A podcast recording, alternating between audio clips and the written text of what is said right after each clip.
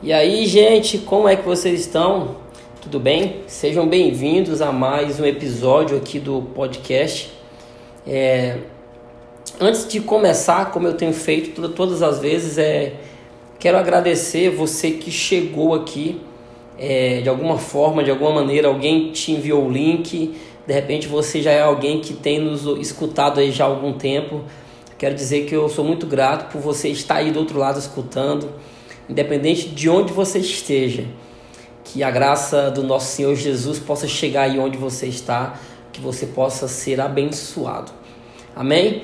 Então vamos lá, antes de começar também esse episódio, eu queria pedir que você já se permitisse ser canal de bênção, canal de Deus na vida de alguém. Pega o link desse episódio, né? Compartilha aí com os teus amigos, envia o link aí no grupo dos amigos, da igreja, da família porque eu tenho certeza que alguém vai ser abençoado através desse episódio. Ok? Então vamos lá então. A gente vai falar hoje sobre esse tema aí que você viu, que está aí na capa do podcast, ou está aqui embaixo no nome do episódio, né? Que é o problema da religiosidade. A gente vai tocar nesse assunto, né? A gente sabe que é um assunto extremamente polêmico, é um assunto que divide opiniões, né? Um assunto que causa algumas contradições e eu quero hoje falar dele de maneira muito direta, de maneira muito clara, para que a gente possa ser iluminado através da palavra é, em relação a esse assunto. Amém? Eu quero começar esse assunto, quero ler um texto que está em Gálatas, capítulo 6, verso 11, e a palavra de Deus diz assim: Mas informo a vocês, irmãos, que o evangelho por mim anunciado não é mensagem humana porque eu não recebi de ser humano algum, nem me foi ensinado, mas eu recebi mediante a revelação de Jesus Cristo. Antes de começar a falar da religiosidade, do problema da religiosidade, eu preciso te situar no que a gente acabou de ler. Nós lemos aqui um versículo né, da carta do apóstolo Paulo aos Gálatas. Pois bem, o apóstolo Paulo ele escreve essa carta com algumas finalidades.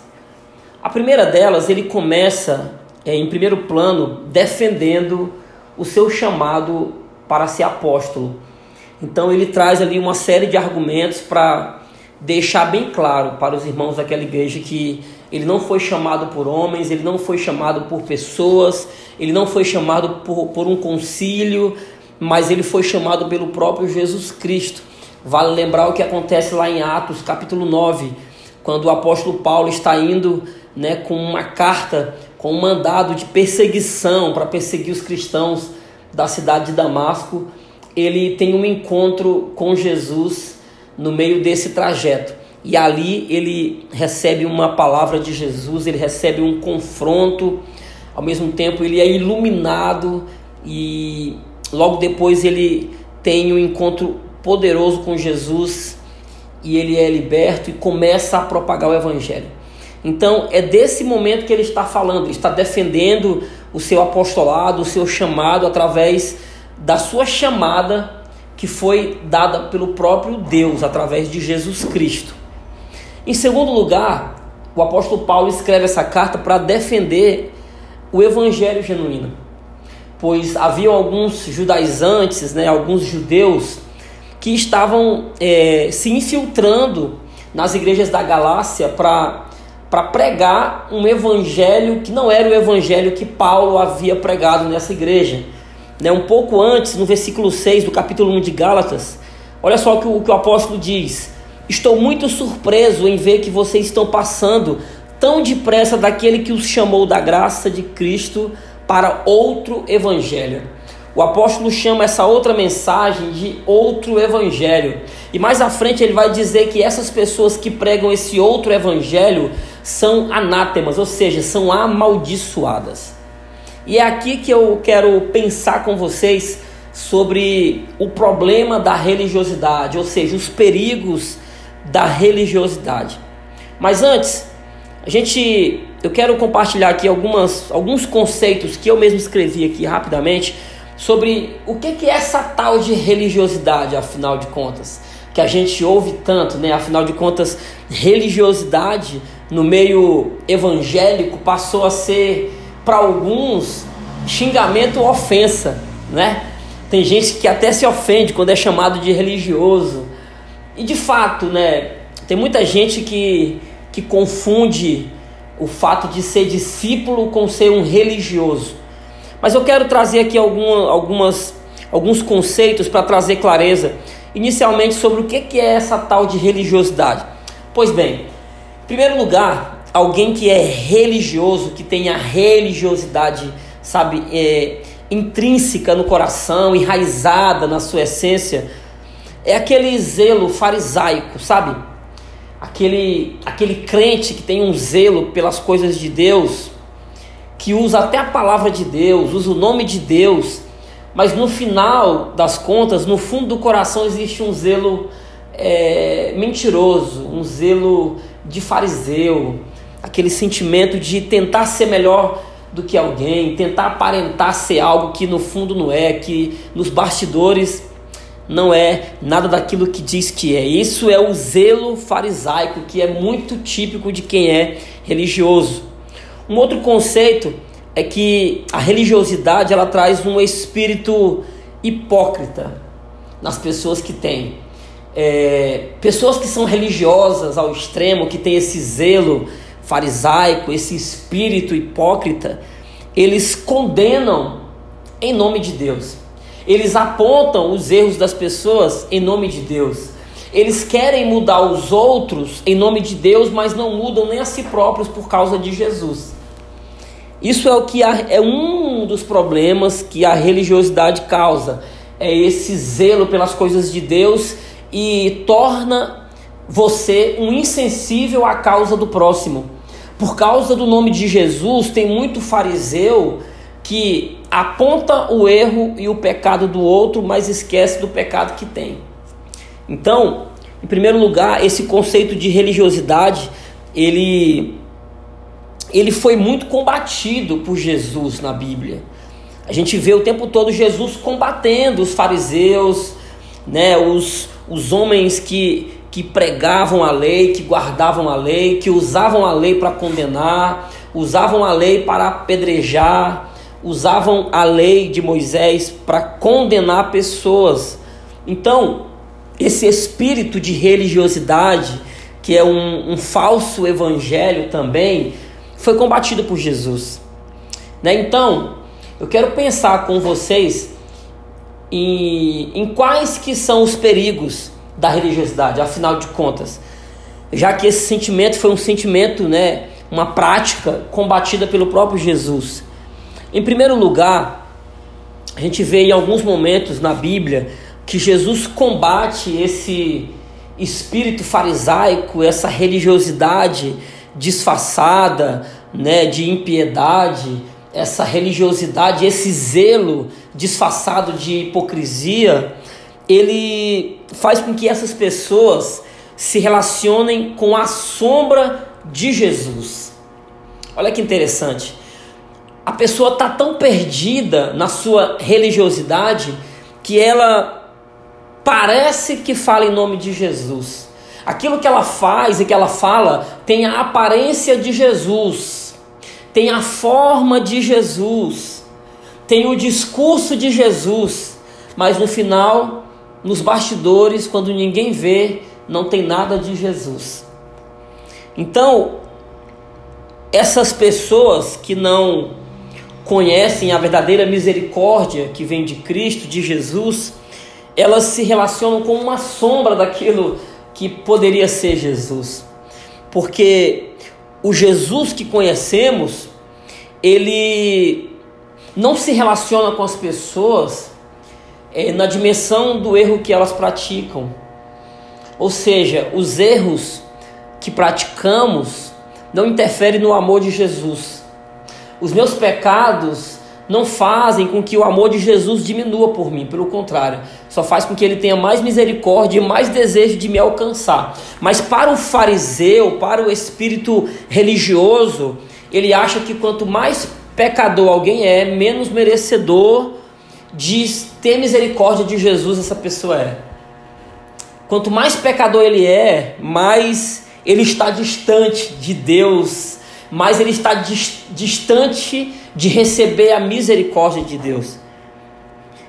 Em segundo lugar, o religioso, aquele que tem a religiosidade enraizada no coração, ele se relaciona com a religião, mas não se relaciona com Jesus. E sabe qual que é o grande problema de você se relacionar com a religião?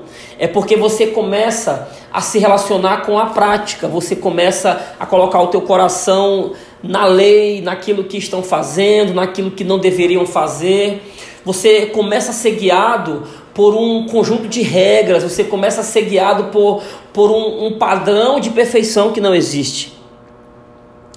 Só que Jesus está dizendo: Eu não quero que você se relacione com a religião, eu quero que você se relacione comigo. Abandone essa religiosidade que só tem te trazido peso, só tem te trazido pressão, essa religiosidade que só tem te tornado cada vez mais, sabe, um crente chato, que ninguém quer estar tá perto, que ninguém quer falar, que ninguém quer abrir o coração porque vê em você um padrão de perfeição que não existe.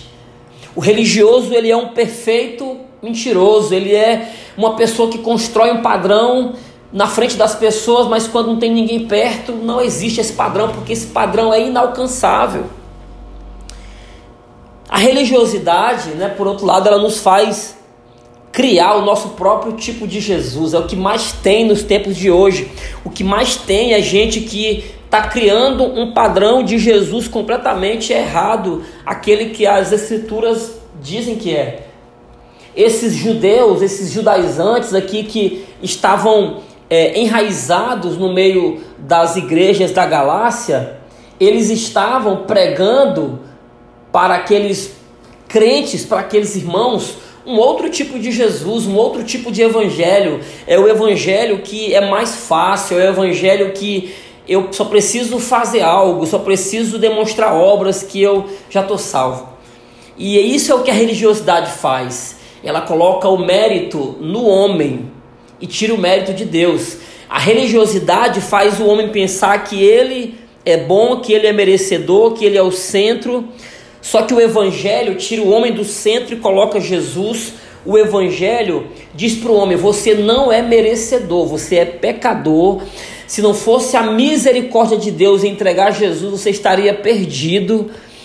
Isso é o que o Evangelho diz, mas a religiosidade coloca no homem a sensação de que ele faz para merecer.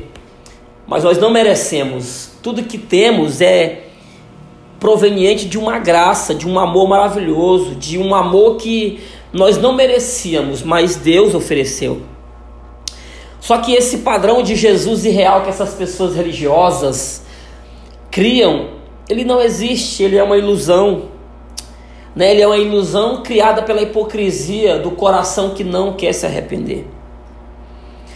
E para a gente caminhar, para encerrar esse podcast, tá ficando cada vez mais rápido essas gravações, confesso para vocês. Mas para não ficar muito extenso esse episódio, eu queria fazer algumas considerações. Para mim, na minha opinião, o maior problema da religiosidade é que pior do que um alguém que peca, pior do que você pecar é você ser um pecador vacinado contra o arrependimento.